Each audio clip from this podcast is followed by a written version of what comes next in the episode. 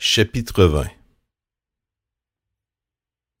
L'année où, envoyé par le roi d'Assyrie Sargon, Tartan vint faire le siège d'Asdod et s'empara de cette ville, l'Éternel avait parlé par l'intermédiaire d'Isaïe, le fils d'Amoz. Il lui avait dit, Va, détache le sac qui est autour de ta taille et retire les sandales qui sont à tes pieds. C'est ce qu'il fit. Il marcha sans habits et pieds nus.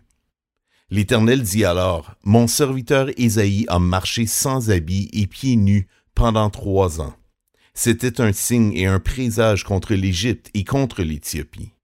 De la même manière, le roi d'Assyrie emmènera les déportés égyptiens et les exilés éthiopiens, les jeunes garçons comme les vieillards, sans habits, pieds nus et l'arrière découvert. Ce sera une source de honte pour l'Égypte.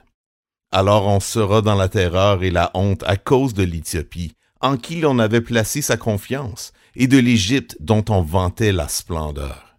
Les habitants de ces régions côtières diront, ce jour-là, Voilà ce qu'est devenu l'objet de notre confiance. Nous comptions sur lui pour être secourus, pour être délivrés du roi d'Assyrie. Comment pourrons-nous lui échapper maintenant?